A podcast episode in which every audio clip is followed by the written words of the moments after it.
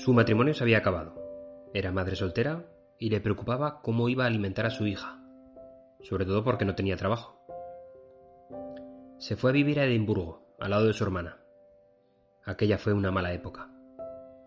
Vivía con una pensión de 70 libras, que solo le daba para un apartamento de una habitación. Dedicaba todo su tiempo a su hija y a su novela.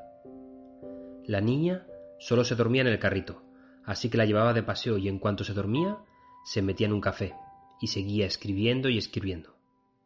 Tenía esperanzas en la literatura.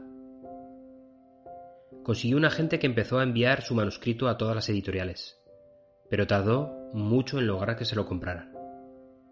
Ella insistió e insistió, y al final una pequeña editorial le dio 2.500 libras por su borrador. Acababa de publicar su primera novela.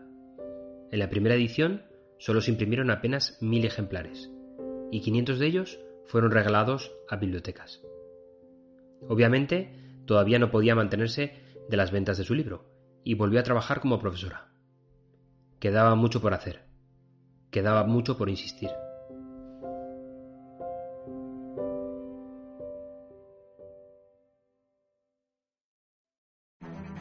Durante los inicios como creador de presentaciones, el mundo se te viene encima.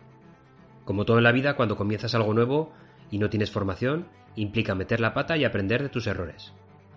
No debe ser ningún problema aceptar esta realidad, seamos honestos con nosotros mismos y aceptemos que no lo hacemos bien. Ese es el primer paso para mejorar. Y a partir de este punto solo quedan varias opciones. La primera, aprende de los mejores. Tenemos material de sobra para observar presentaciones fantásticas, con presentadores increíbles. No estoy hablando de oradores extraordinarios, sino de crear mensajes relevantes para los demás. Observa cómo estructuran las presentaciones los demás y copia las técnicas que te parezcan más interesantes. Segunda opción.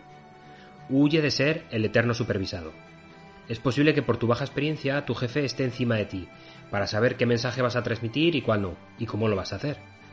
Esto al principio es de mucha ayuda, porque sirve para reconocer tus propios errores, pero a la larga te convierte en un sobreprotegido e incluso coarta la posibilidad de encontrar nuevas vías de transmisión. Recoge la ayuda, vale, pero no la hagas eterna. Salta del nido una vez que encuentres cómo imprimir tu sello en la presentación. Con ello evitarás realizar la presentación de otro, que es altamente frustrante en muchas ocasiones. Y sí, permítete el lujo de fallar en público, de los no éxitos. Y por último, una vez hayas encontrado tu estilo, Depúralo e insiste e insiste. Uno de los puntos para que una presentación fluya es que el presentador esté muy a gusto con esta. Y solo eso se logra si la has creado desde los inicios y le has dado tu toque personal. Hay mucho ganado al respecto.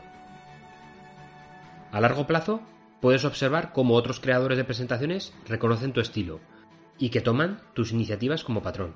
Insiste.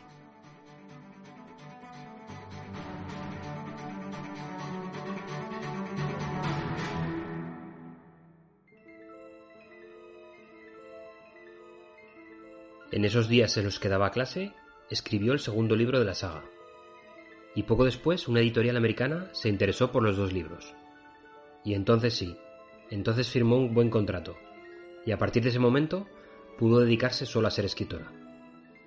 J.K. Rowling se hizo famosa en todo el mundo. Vendió los derechos de sus libros para que Harry Potter llegara a los cines y se convirtió en una de las escritoras más populares y más ricas del planeta. En 2001 se estrenó la película Harry Potter y la Piedra Filosofal. Era solo la primera de la serie, porque la Warner, que había comprado los derechos, estaba decidida a convertirla en una saga rompetaquillas. El universo que empezó creando en servilletas impactó en el mundo del cine, y solamente por insistir.